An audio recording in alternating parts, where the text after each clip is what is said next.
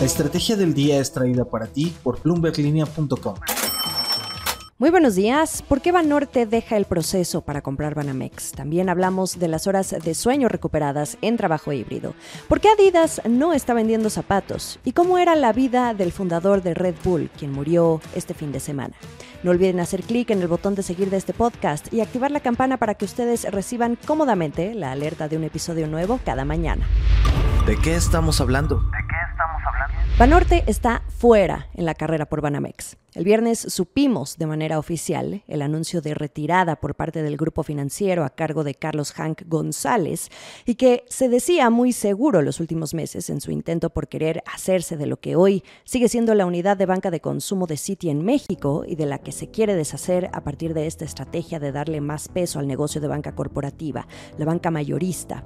Banorte fue el primer banco en mostrar un claro entusiasmo después del anuncio de venta por parte de Citi a finales de enero.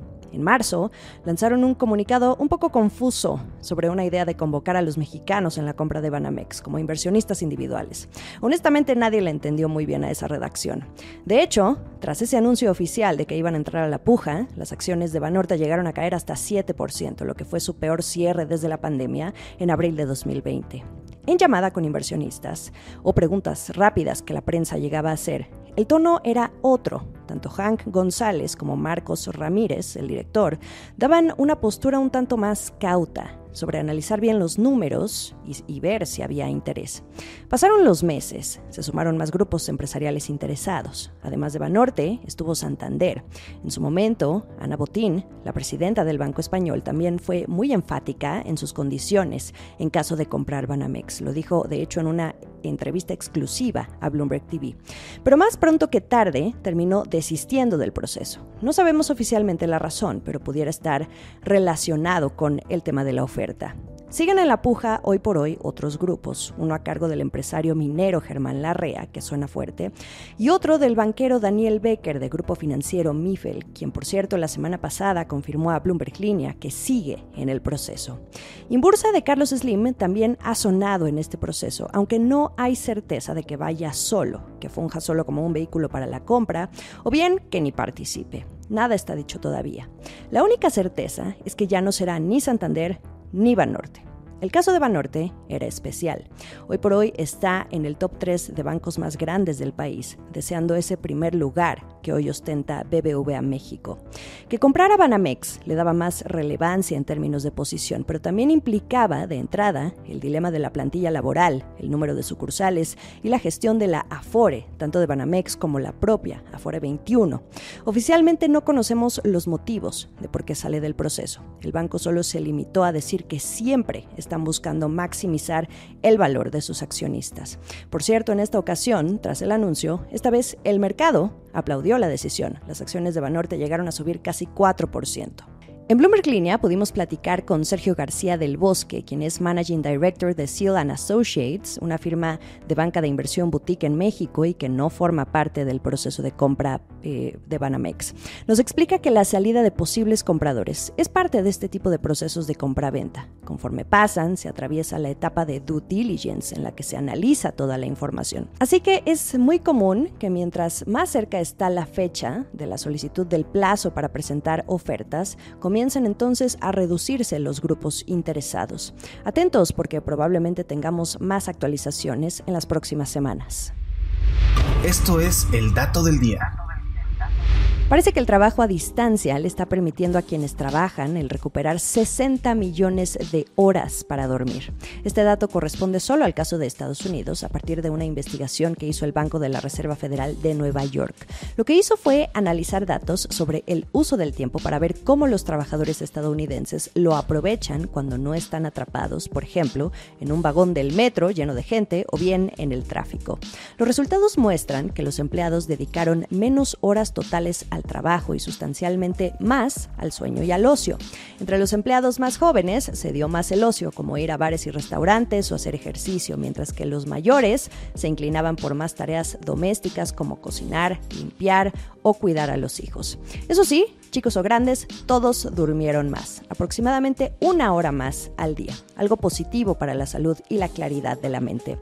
Como les decía, esto es solo una muestra para el caso de Estados Unidos, pero una muy buena pista también del efecto multiplicador que el trabajo remoto o flexible pudiera tener ya en muchos otros países y ciudades a partir de la pandemia. También está la otra cara de quienes regresaron al 100% a la actividad de oficina por gusto o porque algunas empresas empujaron a volver a esa normalidad prepandemia. Cuando se habla de trabajo remoto, la realidad es que hay muchas variables a considerar y depende del caso y del giro de cada empresa. Hay quienes nunca vivieron el encierro por tratarse de una actividad esencial, pero también depende de la cultura corporativa, la edad de los empleados y su adaptabilidad a la tecnología, las condiciones en casa, en fin. Podríamos dedicarle todo un capítulo a esto y aún así podría no llegarse a una conclusión única. Más que el trabajo remoto aquí, la clave sería la flexibilidad, quizá, y de ahí que se hable de este esquema híbrido, 50-50. En el caso de México, según Manpower, el trabajo híbrido sería un modelo adoptado al menos ya por el 33% de las empresas mexicanas al cierre de este año.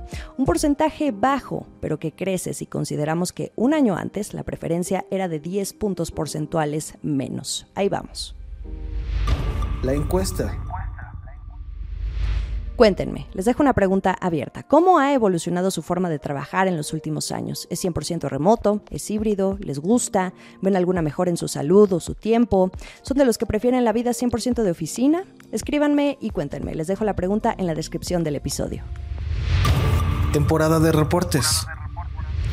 Los zapatos Adidas no se están vendiendo. Hay un debilitamiento en la demanda, anda baja. Eso hace que se acumulen los artículos y por ende que esta marca alemana vea afectadas sus ganancias. Esto es lo que detallan sus estados financieros al tercer trimestre. La baja demanda viene por dos frentes, los consumidores chinos y algunos mercados de Occidente. En el caso de los consumidores chinos, la empresa ya venía advirtiendo de esta baja demanda y esto importa mucho porque China se ha caracterizado por ser el país que impulsa el crecimiento de la marca. La baja demanda obedece a boicots de los consumidores, pero también a las restricciones del COVID que han afectado las ventas. En el caso de los países de Occidente, la inflación. Esto ha reducido el poder adquisitivo de los consumidores. Ahora Adidas está previendo un margen de operación de 4% para el cierre de 2022. Antes preveía un 7%. Y además a la marca le llueve sobre mojado. A inicios de mes vimos cómo Adidas puso en entredicho su colaboración con el rapero Kanye West, hoy conocido como G. Dos meses antes, también, en agosto, anunció que el que era su CEO, Casper Rorsted, dejaría el puesto en 2023, luego de advertirse el estado en que venían las ganancias en el segundo trimestre.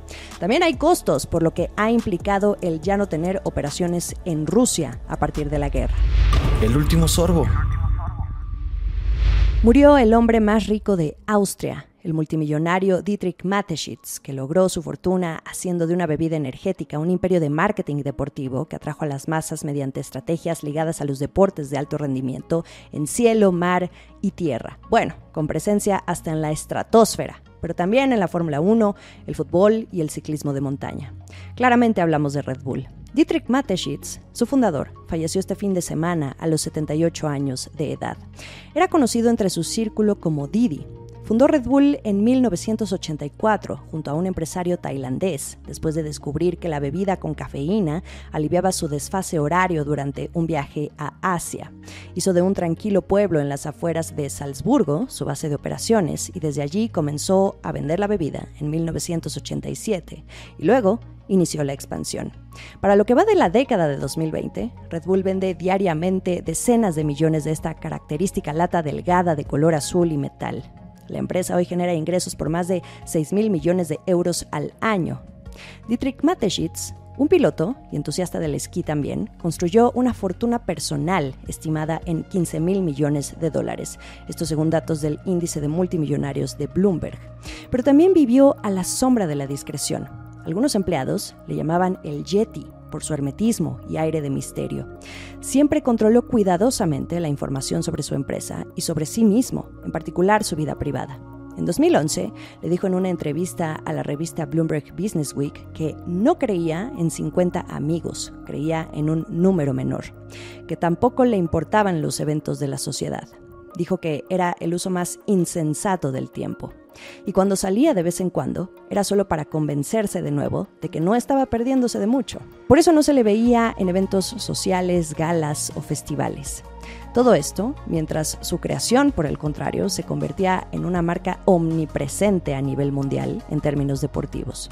El marketing de Red Bull ha sido un referente por muchos años por cómo promocionan los eventos. Por ejemplo, ese salto desde la estratosfera del austriaco Felix Baumgartner, más de 8 millones de personas vieron esa hazaña en vivo. Jugadas como esta y otras muy astutas para generar presencia de marca, fidelidad y consumo que se termina transformando en ventas y ganancias sobre todo entre el público joven, y hay que decirlo, en medio de dudas y polémicas sobre los efectos de esta y otras bebidas energéticas en la salud. Dato curioso, Red Bull nunca ha producido realmente la bebida. Este proceso está a cargo de un fabricante austriaco. Lo que hace Red Bull es actuar como un centro de ventas enfocado en el marketing. El gasto anual asciende al 20% de los ingresos, más que el costo de producir la bebida, y eso cubre todo lo que hacen con los deportes extremos y las personas que los realizan, convirtiéndolos en embajadores de la marca.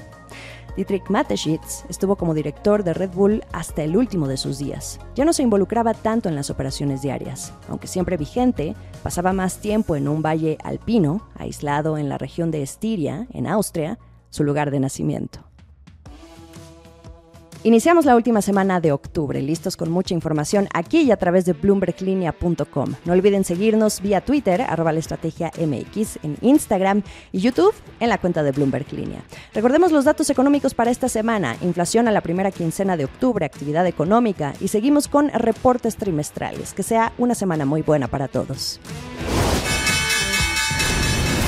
Esta fue la estrategia del día, escrito y narrado por Jimena Tolama, producido por Arturo Luna y Daniel Hernández.